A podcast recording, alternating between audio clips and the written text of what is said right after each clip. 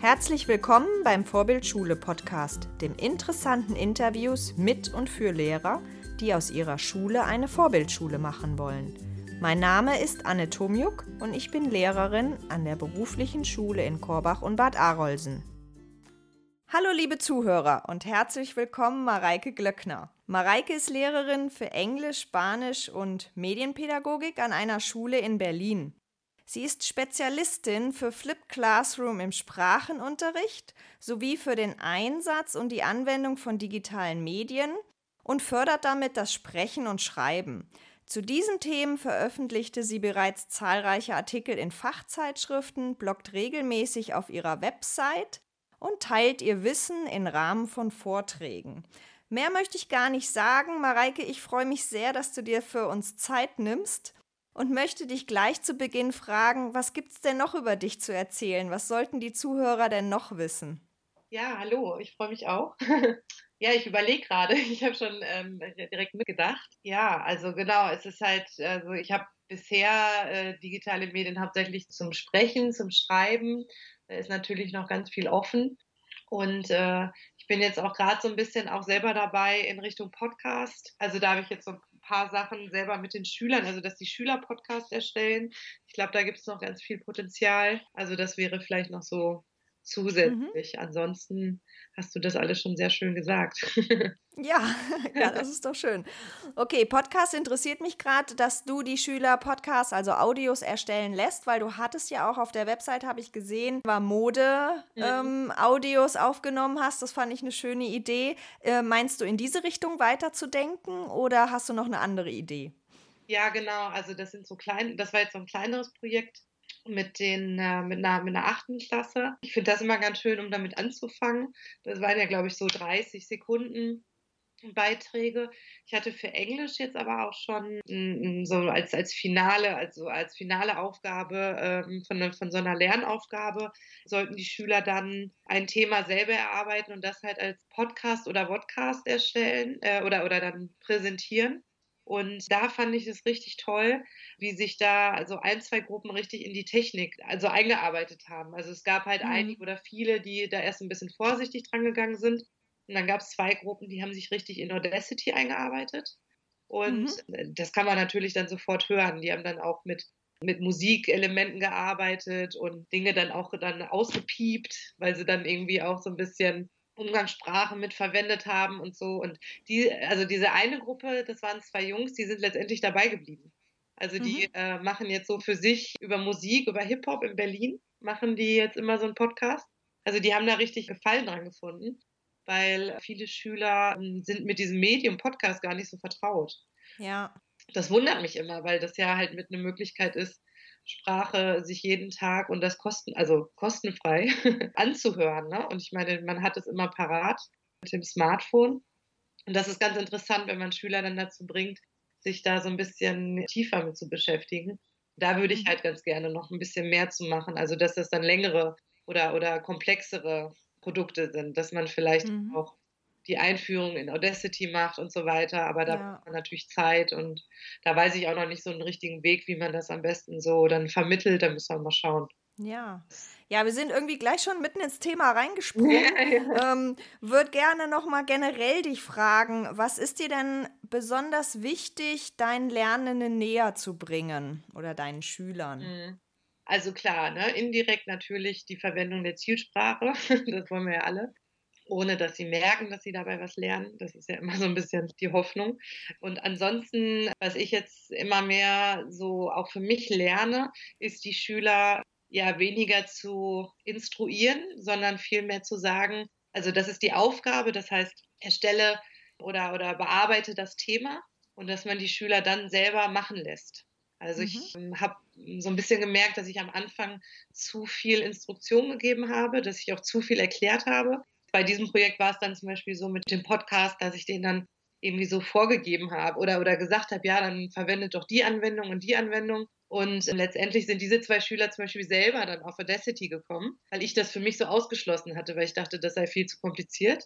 Und da habe ich zum ersten Mal gemerkt, dass die Schüler, glaube ich, also gerade wenn es immer so heißt, ja, Schüler sind medienkompetent und dann oftmals hat man ja das Gefühl, nee, ne, also es so richtig, ne, also mit einem Word-Dokument umzugehen oder, oder mit einem, ne, das klappt dann doch immer nicht so. Aber wenn man die irgendwie machen lässt, dann fuchsen die sich da irgendwie durch und dann kommen die auch auf Lösungen, mit denen man selber gar nicht so gerechnet hat. Und mhm. genau, das versuche ich denen dann irgendwie beizubringen. Ne? Oder beziehungsweise das, das freut mich immer, wenn das klappt, dass am Ende auch Produkt letztendlich so rauskommt, was ich mir so vorgestellt habe und ich dabei noch überrascht werde. Ich glaube, das ist dann auch bei den Schülern ein ganz hoher Lerneffekt. Mhm. Okay, super. Wir gehen noch mal einen Schritt zurück. Was hat dich denn eigentlich bewogen, Lehrerin zu werden? Muss ich mal kurz überlegen. Ich glaube, ich hatte das schon immer so, ich wollte das, glaube ich, schon immer werden. Mhm. Ich hatte dann zwischenzeitlich mal so kurze ab, kurzen Umweg gemacht, beziehungsweise wollte dann mal in Richtung Werbung gehen. Das fand ich irgendwie mal ganz spannend. Habe dann aber nach zwei Wochen Praktikum gemerkt, dass das doch nichts für mich ist. Und bin dann eigentlich direkt nach dem Abitur ins Lehramt. Mhm. Dieser klassische Weg, Abitur, dann Studium, Lehramt und habe da ein, zwei Mal noch die Fächer gewechselt. Das konnte ich noch mit dem Staatsexamen und bin aber immer bei Englisch geblieben und hatte aber mal so, hatte mal Deutsch, dann Sport und dann letztendlich bin ich bei Spanisch gelandet und bei Englisch, genau, Medienpädagogik war dann so ein bisschen, was sich so nachher ähm, herauskristallisiert hat. Ja, und was findest du heute das Spannendste an deinem Beruf? Ja, das Spannendste, also ich glaube, da gibt es mehrere Sachen. Ähm, es ist schwierig, das so als das so zu reduzieren auf eine Geschichte. Also ich glaube, genau die Arbeit mit, mit den jungen Menschen, das ist, glaube ich, so eine Sache, die ich herausfordernd finde. Und natürlich auch, dass der Beruf sehr flexibel ist. Das heißt, ich kann natürlich mhm. im Rahmen meiner Möglichkeiten planen und ich bin auch sehr strukturiert und sehr planerisch. Also ich mag das immer ganz gerne. Also ich plane auch immer für ein halbes Jahr im Voraus, dass ich dann da meine ähm, Flipcharts und alles fertig habe. Das sind dann immer 50, 60 Folien und so. Und dann ist es aber so, dass man jeden Tag oder jede, jede Stunde, wie auch immer, mit neuen Herausforderungen ne, ähm, ja, zu kämpfen hat oder sich den stellen muss. Das finde ich halt so spannend. Ne? Also, dass man das gut verknüpfen kann mit dem, ich kann das alles planen, ich habe so ein bisschen den Überblick und muss mich aber trotzdem dann auf alle Eventualitäten einlassen. Das finde ich, äh, find ich sehr mhm. spannend. Mhm.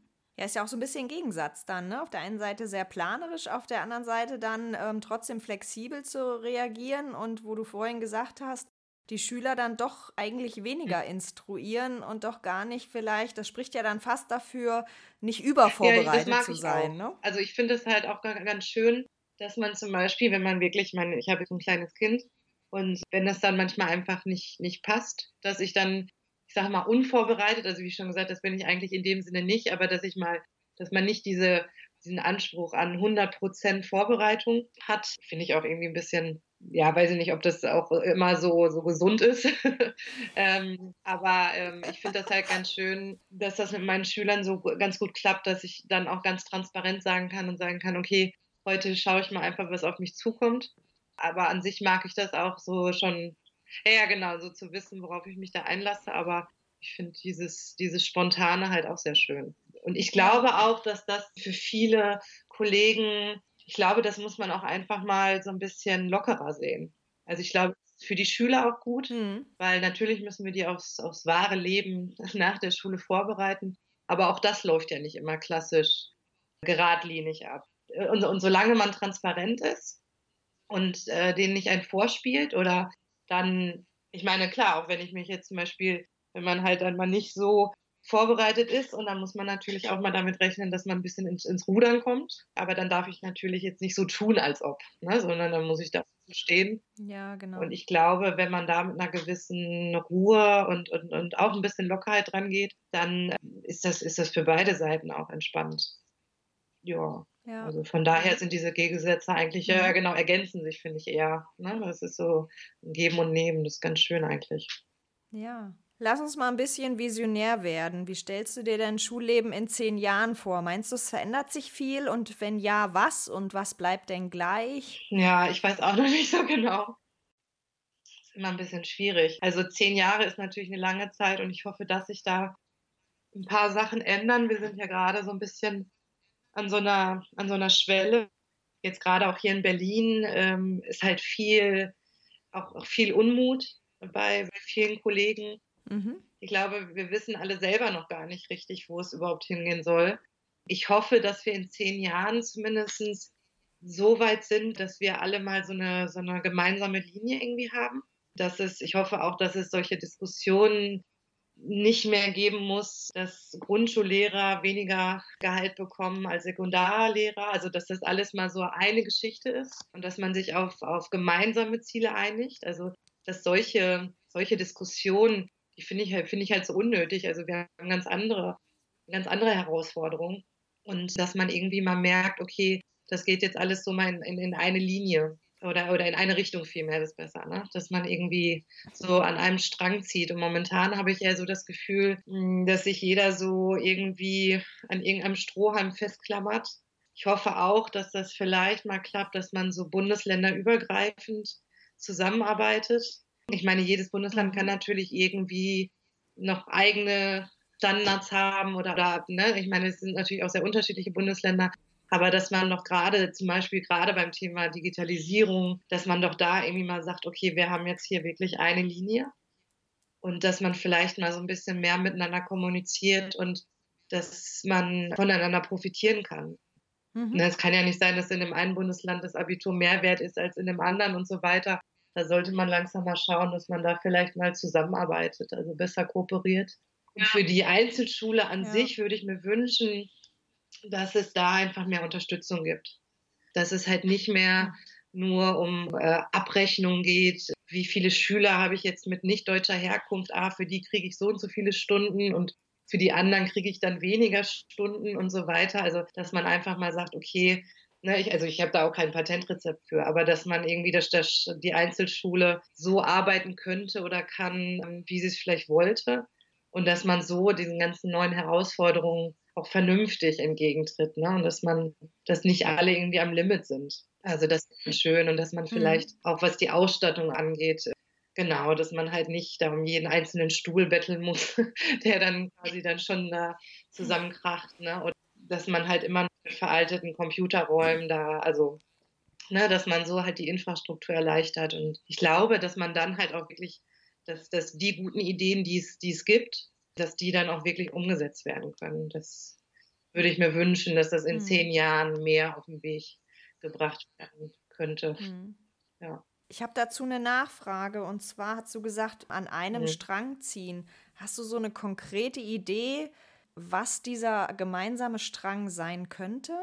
Ja, ich weiß auch nicht genau, aber ich sag mal, wenn man jetzt, ich sag mal, es gibt ja gewisse Gremien oder, oder wenn man jetzt die KMK hat oder sowas, ne? Also dass man da halt vielleicht Gemeinsamkeiten oder gemeinsame Ziele festlegt, ohne dass das immer so aufgebauscht wird, sondern dass man da halt einfach ganz mhm. einfache Leitziele formuliert, an die sich halt jeder, die halt ja dann natürlich jeder unterschreibt und sagt, okay, wir, wir probieren halt das Beste daraus zu machen oder die umzusetzen, aber ohne dass das gleich immer so, so kompliziert und so, also so, so, so ja, so aufgebauscht wird. Ne? Also dass das Dinge sind, die die mhm. Einzelschule mhm. dann auch umsetzen kann. Also das Ganze so ein bisschen entschlacken. Mhm.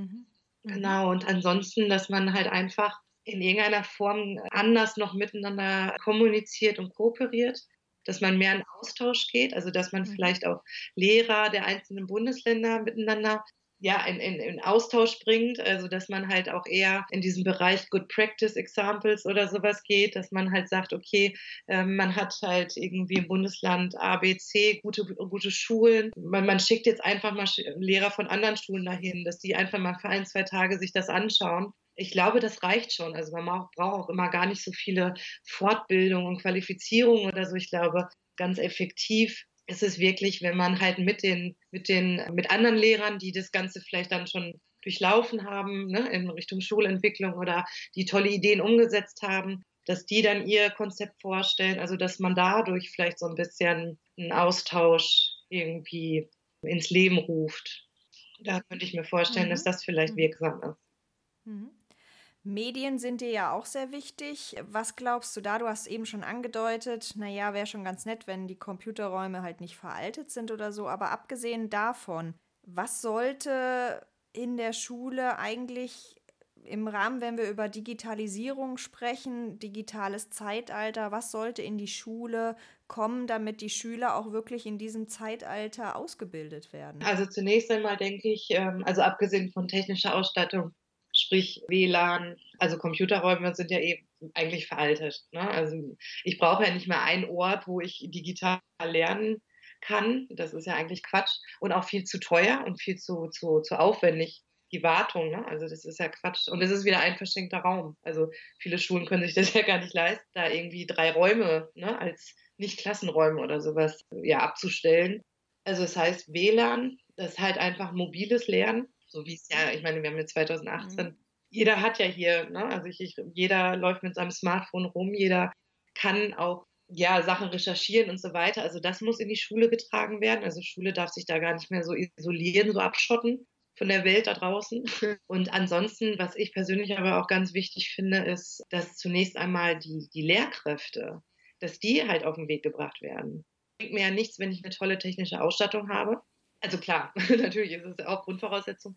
Aber was bringt mir ja nichts, wenn, wenn die Lehrkräfte nicht auf dem Stand sind, wo sie sagen, okay, jetzt kann ich wirklich mit Medien arbeiten da, glaube ich, ist, ist noch ganz viel Nachholbedarf. Also, dass man erstmal, ich meine, man hat hier zum Beispiel in mhm. Berlin an, an vielen Schulen, wo gesagt wird, okay, bevor wir das Ganze überhaupt ein Medienkonzept an die Schüler heranbringen, laufen erstmal die Lehrer mit dem Tablet rum.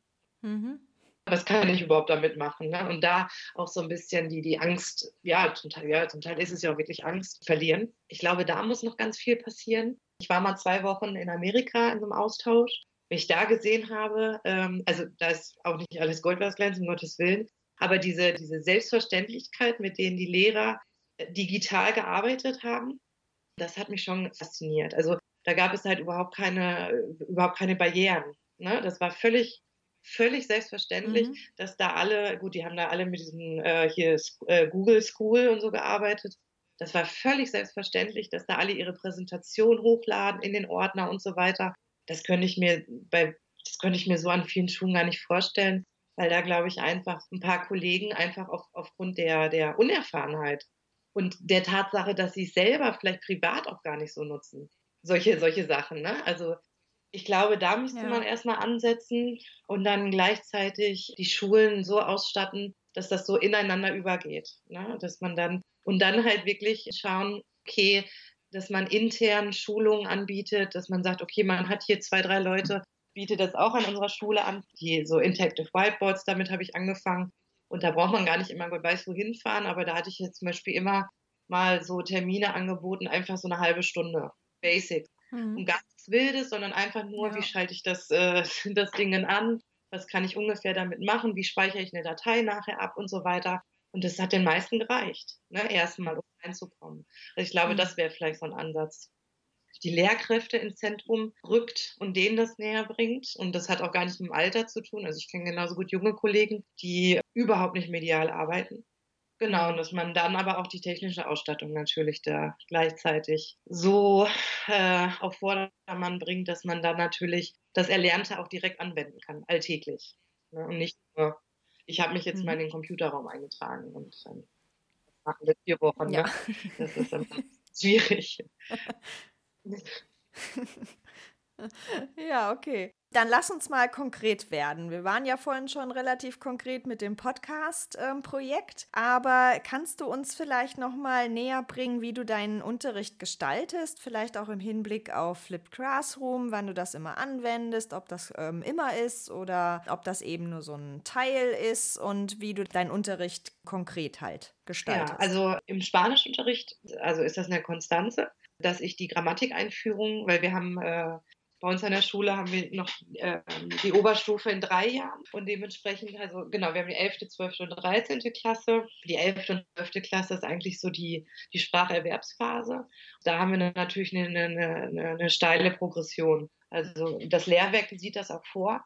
Genau, da äh, setze ich das halt schon eigentlich jedes Mal ein, wenn eine neue Grammatikeinheit äh, ansteht, weil ich gemerkt habe, das hatte, habe ich ja auch schon viel beschrieben, dass wenn ich Klassen habe von bis zu 20 Schülern, kommen zu uns mit sehr unterschiedlichen Voraussetzungen. Und diese klassische, ich sag mal, Stunde, ich, ich führe das ein, deduktiv oder induktiv, und dann erarbeiten wir uns die Regeln, die Formbildung und so weiter, das nimmt mir viel zu viel Zeit weg.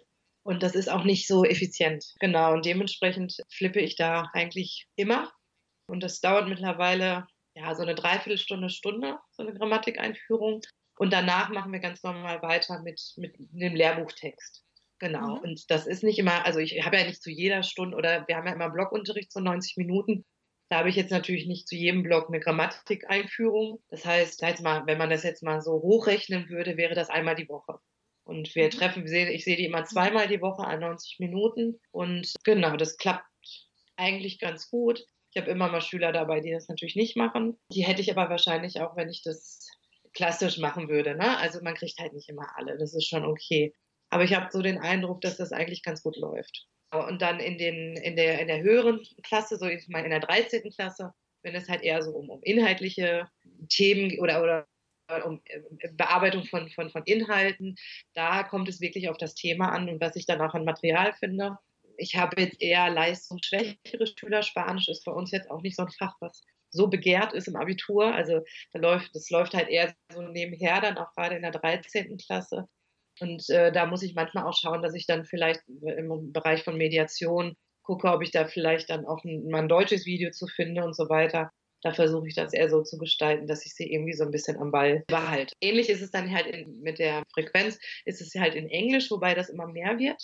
Also gerade in meinem Leistungskurs, den ich vor einem oder zwei Jahren hatte, da habe ich das dann, habe ich gemerkt, okay, die nehmen das sehr gut an.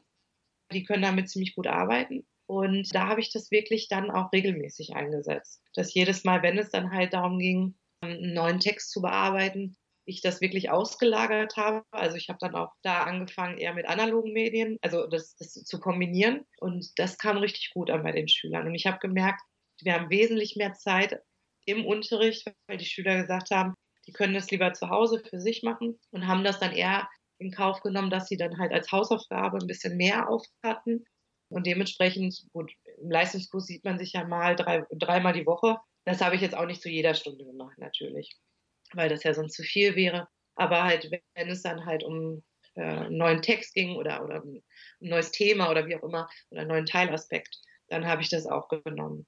Oder habe ich das auch geflippt. Und, das stieß eigentlich auf, auf positive Resonanz. Auch nicht bei allen. Ja. Geflippt, ja, genau. Geflippt heißt dann quasi, dass du ein Video dazu erstellt hast oder ein Video bei YouTube gefunden hast oder wie auch immer und ihnen das dann als Hausaufgabe gegeben hast, indem sie sich das schon mal erarbeiten und in der Stunde gibst du dann quasi. Äh, nee, nee, ich hab, nee, nee, das, das läuft anders. Also, oder es würde anders laufen. Also die kriegen jetzt zum Beispiel, jetzt, äh, jetzt in Englisch in dem Leistungskurs, haben, hat dann ein Teil hat zum Beispiel ein Video bekommen. Da habe ich dann zum Beispiel keine eigenen Videos erstellt, weil das ja eigentlich ja um, um authentisches Material geht. Und da zum Beispiel dann halt ein Teil ähm, des Kurses hat dann halt ein Video bekommen mit ein, zwei Aufgaben dazu. Das waren dann halt auch sehr offene Aufgaben. Und der andere Teil des Kurses hat dann zum Beispiel ein anderes Video bekommen oder, oder einen Ausschnitt aus dem Podcast oder auch einen Text oder manchmal zum Beispiel auch ein Bild und hat dazu dann auch ein, zwei Aufgaben bekommen. Und in der Folgestunde sind die Schüler dann erstmal in den zwei Gruppen zusammengekommen, haben das erst besprochen, ich sag mal so für zehn Minuten, und sind dann, also und haben sich dann aber neu, wieder neu formiert und sind dann halt in neue Partnergruppen gegangen und haben eine gemeinsame Aufgabe bearbeitet, für die der jeweils eine halt äh, äh sein Wissen einbringen konnte. Genau. Mhm. Also im Spanischunterricht hast du ja gesagt, den Grammatik flippst du. Wie machst du das ja. dann? Gucken die sich dann das äh, Grammatikvideo zu Hause an oder gucken sie sich das in der Stunde an oder wie gestaltest du das? Nee, die gucken sich das zu Hause an und auch mit einem, äh, mit einem begleitenden Arbeitsblatt und füllen das aus. Mhm. Also das ist eigentlich so ein, ähm, so eine Art Grammatikblatt, so ein Merkblatt, das, was wir halt klassischerweise dann auch in der Stunde hätten ausgefüllt. Und das füllen sie halt dann beim Sehen oder nach dem Sehen, wie auch immer, aus und gehen damit in die Stunde und haben dann da auch erstmal wieder zehn Minuten Zeit, in Gruppen das zu besprechen. Und wenn es da Fragen zu gibt, dann können sie mich dann dazu rufen oder können das dann erstmal untereinander klären. Und dann arbeiten wir weiter, beziehungsweise mhm. wenn es halt, ist ja dann neues Grammatikphänomen, dann, wenn es zum Beispiel keine Fragen gibt, können dann die Gruppen, können dann schon an die, an die Übungsmaterialien gehen. Das sind eigentlich einfache Arbeitsblätter, mit denen sie dann halt das neue Phänomen einfach nochmal üben. In verschiedenen Formen. Ne? Also manchmal sind es einfach nur Einsatzübungen. Oder ich habe jetzt auch schon angefangen, dann da auch schon mal ein bisschen offenere Übungen für die leistungsstärkeren Schüler mit einzubinden. Manchmal sind das auch diese klassischen Sprachspiele, diese Spiele, wenn es jetzt um, ne, also mhm. so, was man dann so hat, oder Tandembögen und so weiter. Also, dass sie da halt dann so ein bisschen das, äh, das neue Phänomen üben können. Hatte ich ja gesagt, ungefähr nach einer Dreiviertelstunde kommt immer auf das Thema an, dann sind wir damit fertig und dann gehen wir halt in die Lehrbucharbeit und da wird das Thema ja dann auch nochmal besprochen. Ne? Nur, dass wir da dann halt mhm. wirklich gezielter dann auf die Erarbeitung des Textes eingehen können, dann kennen Sie das Phänomen ja schon. Da kommen natürlich auch immer noch Nachfragen. Ne? Wenn Sie dann im Text auf einmal, ich sage mal, eine neue Zeitform sehen, dann ist für viele das auch erstmal ungewohnt. Aber diese Nachfragen sind halt äh, nicht so häufig, beziehungsweise nehmen nicht so viel, so viel Raum ein, weil man dann auf jeden Fall immer Schüler hat, die sagen, ja, hier, schau doch mal auf dein, auf dein Arbeitsblatt, äh, auf das Grammatikblatt. Also das nimmt ja. nicht so viel, so viel Zeit ein. Das genau passt eigentlich immer ganz gut. Hm. Hast du denn Tipps für Lehrer, die das mal ausprobieren wollen, wie sie damit am besten beginnen können? Ja, ich würde ich würd es einfach, also ich meine, ich habe das ja auch einfach so gemacht, dass ich einfach mal sage, okay, ich sag mal, das Thema ist jetzt, das Thema ist jetzt vielleicht irgendeine Zeit, ne, irgendwie das Indefinido oder so, die Vergangenheitsform. Und anstatt dass ich da selber jetzt an der Tafel stehe und mit den Schülern das gemeinsam erarbeite, dass ich einfach mal schaue, okay, was, was, was, was gibt es da für Videos zu auf YouTube oder äh, ich nehme auch gerne Videos von Sofa-Tutor. Die Registrierung für, für Lehrer ist kostenlos. Und da kann ich halt einen Link generieren, der ist für zwei Wochen gültig. Den kann ich den Schülern zur Verfügung stellen. Und dass man den Schülern, dass man vielleicht erstmal so anfängt, dass man den Schülern dieses, dieses Video, dass man sagt, okay, hier als Hausaufgabe schaut euch dieses Video an. Und das Arbeitsblatt, was man vielleicht eh dann mit denen zusammen oder das Tafelbild, wie auch immer, ich meine, das habe ich ja schon irgendwie digital, dass ich denen mhm. das einfach aushändige und sage, mhm. schaut euch das Video an und füllt halt dieses Grammatikblatt dazu aus. Und dass man dann einfach mal mhm. schaut, okay, wie hat das geklappt? Also wirklich ganz, ganz transparent den Schülern auch sagt, ich will das hier mal ausprobieren, das ist eine neue Methode und wir schauen mal gemeinsam, äh, wie das geklappt hat. Und dass man dann natürlich in der Folge erstmal damit rechnen muss, okay, ich kann jetzt nicht sofort loslegen mit, mit dem, äh, mit Spanisch oder mit dem Thema, sondern dass dann vielleicht auch erstmal Fragen kommen oder Unsicherheiten. Genau. Und ich muss mich als Lehrer damit natürlich ein bisschen vorher beschäftigt haben mit dem, mit dem Konzept. Das selber mal einfach ausprobiert haben, das ist immer ganz wichtig am Anfang, dass ich das selber mal überlege, okay, passt das Video, kann ich dazu das, dieses Arbeitsblatt ausfüllen? und dann einfach gemeinsam mit den Schülern das erarbeiten. Also genau so habe ich es auch gemacht. Und so mhm. kann man sich ja dann so peu à peu da reinarbeiten, wenn man merkt, okay, Mensch, das klappt ganz gut. Ne, bei jetzt beim, beim Thema, was ein bisschen komplexer ist, so ich weiß nicht, bei meinen Schülern ist zum Beispiel die reflexiven Verben ist immer so ein Thema. Da kann man sich also wirklich tot erklären. Und da habe ich das Gefühl, dass das mit dem Video zum Beispiel super klappt. Da immer wieder vor und mhm. zurückspülen können und so weiter. Ne? Also Einfach mal so ein, zwei Themen, die so anstehen, dass man, dass man die raussucht. Genau, und es dann einfach auch ganz offen mit den Schülern kommuniziert und die mit einbezieht. Ne? Also in diesen Prozess. Mhm. Ich glaube, das ist so das Wichtigste und ich glaube, dann sind die auch total, also dann sind die auch offen und, und, und bereit, da auch Ideen zu teilen. Vielleicht haben die da noch andere Ideen. Man kann die Schüler ja vielleicht dann auch irgendwann selber ähm, Videos suchen lassen. Da habe ich jetzt auch mit angefangen dass ich, ähm, dass ich sage, zu dem und dem Thema schaut mal selber, ob ihr da ein schönes Video zu oder ein, ein gutes Video zu findet. Das machen die zum Beispiel auch total gerne. Genau. Und bei mir war es ja so, bei dem ersten Durchgang war es dann sogar so, dass wir halt als, als finales Projekt vor den, vor den Sommerferien wollten die Schüler dann selber diese Lernvideos erstellen. Und das fand ich natürlich richtig mhm. toll, weil sie gesagt haben, so ja, und das, das, sieht so interessant aus und wir wollten das immer schon mal wissen, wie diese Erklärvideos gemacht werden. Und die hatten dann ganz tolle Ideen. Da sind auch einige selber, die haben dann diese Kärtchen gebastelt und andere haben das aufgeschrieben.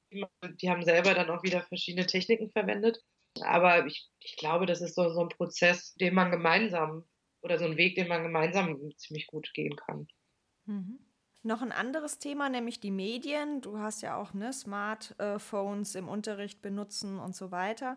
Was würdest du da für einen Tipp für Lehrer geben, wenn sie Medien, mehr Medien einsetzen wollen und die eben auch nicht einfach nur einsetzen wollen um des Einsatzwillens, sondern sie eben auch sehr nützlich im Sprachenunterricht einsetzen? Was würdest du da empfehlen? Ähm, also ich würde auf jeden Fall anfangen, auch da kann man wieder einfach klein anfangen, indem man zum Beispiel mit, äh, mit Sprachaufnahmen arbeiten kann. dass ich halt sage, also das, das war halt mein erster, meine erste Idee, dass ich halt, wenn ich 30 Schüler da sitzen habe, dass ich halt bestimmt von einem Drittel kaum was höre. Also, dass wenn es um die mündliche Beteiligung geht, fallen ist, weil die halt sehr zurückhaltend waren und so weiter. Wenn man mal so kleinere Aufgaben, wo man sagt, okay, dieses typische, jetzt äh, äh sprecht diesen Dialog mal ne, zu zweit. Und dass man da vielleicht einfach mal sagt, so, jetzt nehmt euer, euer Smartphone und nehmt das mal auf und lasst mir das zukommen. Die Schüler sind da meistens recht fit drin. Ansonsten gibt es halt bei dem, bei dem iPhone, da ist halt immer dieses, so eine, so eine Sprachaufnahme äh, integriert. Und äh, eigentlich kann man die, den Schülern auch als Hausaufgabe aufgeben. Hier in der nächsten Stunde wir mal äh, eine Sprachaufnahme machen. Schaut doch mal da im App Store oder im Google Store oder im Play Store, was es da für, für Kosten Apps gibt. Da sind ja, glaube ich, auch ähm, äh, ähm, bereitwillig, da was zu recherchieren. Und ähm, dass man so anfängt zu sagen, okay, die Schüler sollen es einfach selber aufnehmen und mir mal zuschicken, dass ich so halt auch da so ein bisschen mit rein, äh, dass ich so halt auch da reinkomme und gleichzeitig natürlich auch eine Sprachaufnahme von Schülern habe, die ich dann auch entsprechend bewerten kann. Das sind, glaube ich, so Sachen, die sind nicht so aufwendig und da muss ich mich jetzt auch nicht erst Gott weiß wie einarbeiten. Ich glaube, das ist machbar. Mhm. Hast du denn noch irgendwelche No-Gos, wo du sagst, das geht auf gar keinen Fall, bitte liebe Lehrer, lasst das? Ja, ich überlege gerade. Also blöd ist halt immer, ne, wenn man, ähm, also die Erfahrung musste ich selber auch schon machen, wenn man natürlich hier zu Hause, wo man eine, eine stabile Internetverbindung hat, sich da irgendwelche tollen Programme oder irgendwas da raussucht und denkt, oh, das ist bestimmt ganz toll.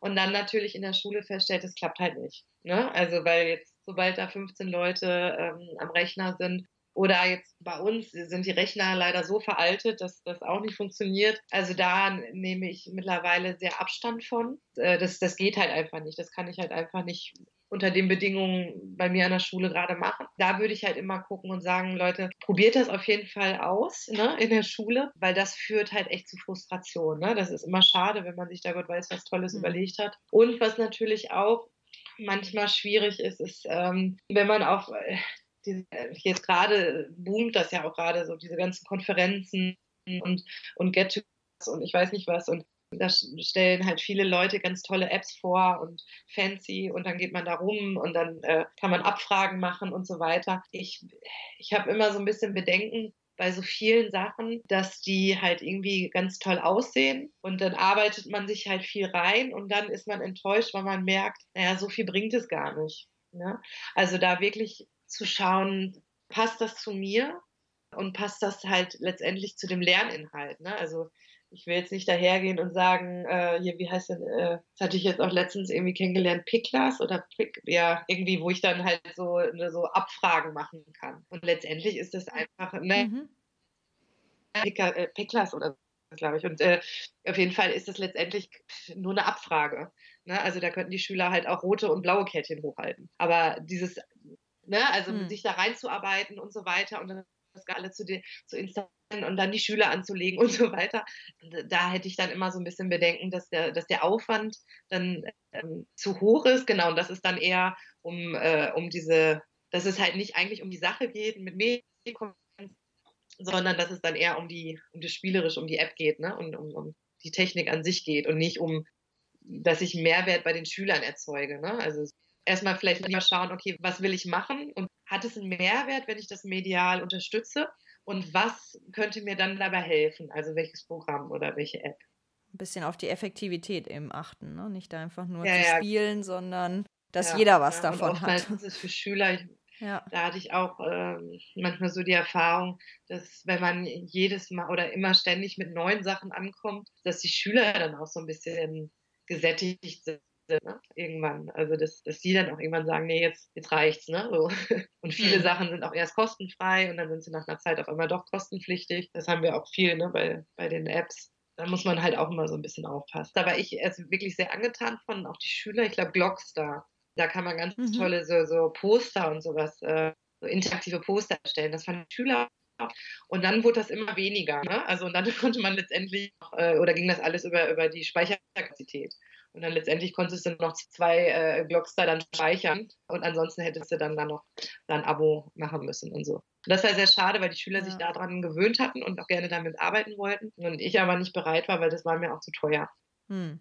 Es gibt ja genug Open Resource Geschichten, dass man da vielleicht guckt, dass man da nicht in so eine Portemonnaie-Falle fällt. Ne?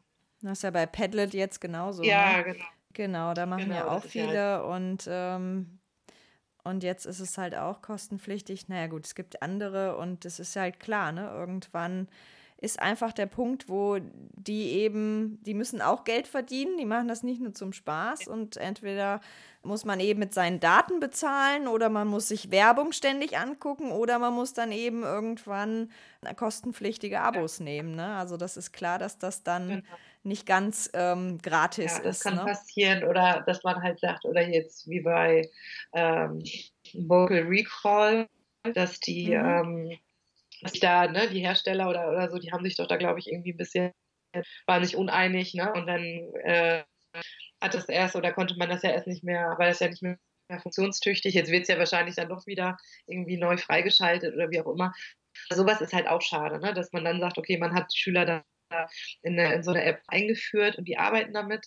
Gut, ich meine, sowas kann man halt nie wissen. Ne? Also so, klar, aber so ein bisschen schaut, okay, welche Anwendungen verwende ich wirklich und dass man vielleicht so ein bisschen guckt, wer steckt da so hinter, ne? wer hat das entwickelt und dass man vielleicht da so ein bisschen auf, auf Ständigkeit achtet, dass man ein bisschen schaut. Und wie schon gesagt, es gibt halt ganz tolle Open Resource Geschichten, kostenfrei und meistens sind das ja auch Dinge, die eine gewisse Beständigkeit haben. Also da kann man ja natürlich auch mal schauen, okay, ne, was gibt es da auf dem kostenfreien Markt. Ich komme zu meiner vorletzten Frage und würde dich gerne nochmal, vielleicht wiederholt sich es jetzt auch ein bisschen, aber so zusammenfassend fragen, was ist für dich eine vorbildliche Schule? da gibt es so viel. Eine vorbildliche Schule. Ich glaube, es steht und fällt ganz viel mit der Schulleitung.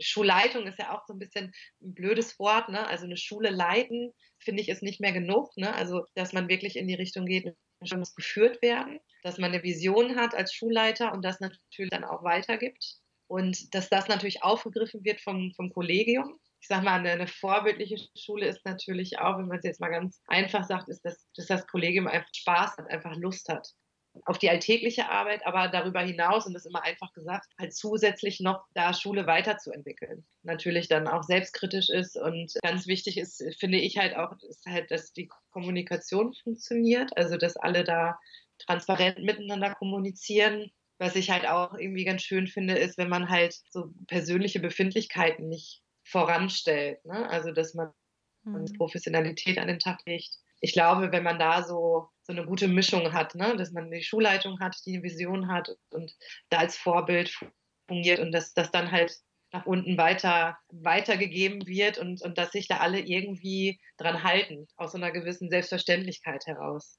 Ich glaube, das ist vorbildlich oder wäre vorbildlich für eine Schule. Ja, schön.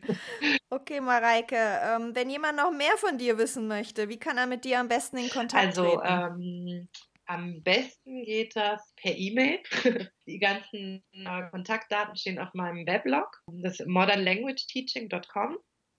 Genau, ansonsten bin ich auch bei, bei Facebook äh, unter meinem Namen. Über Twitter bin ich auch unter Reike Glöckner. Also eigentlich findet man mich äh, als Mareike Glöckner, da bin ich immer mit, dem, mit, mit meinem vollen Namen auf verschiedenen, in, äh, in verschiedenen Social Media Bereichen. Also ich glaube schon, dass man mich da darüber hinaus noch finden kann. Ja. Dann bedanke ich mich für das spannende Interview. Dankeschön. Vielen Dank. Wenn euch der Podcast gefallen hat, klickt auf www.vorbild-schule.de slash podcast. Dort findet ihr alle Infos zum Abonnieren und Diskutieren der Inhalte.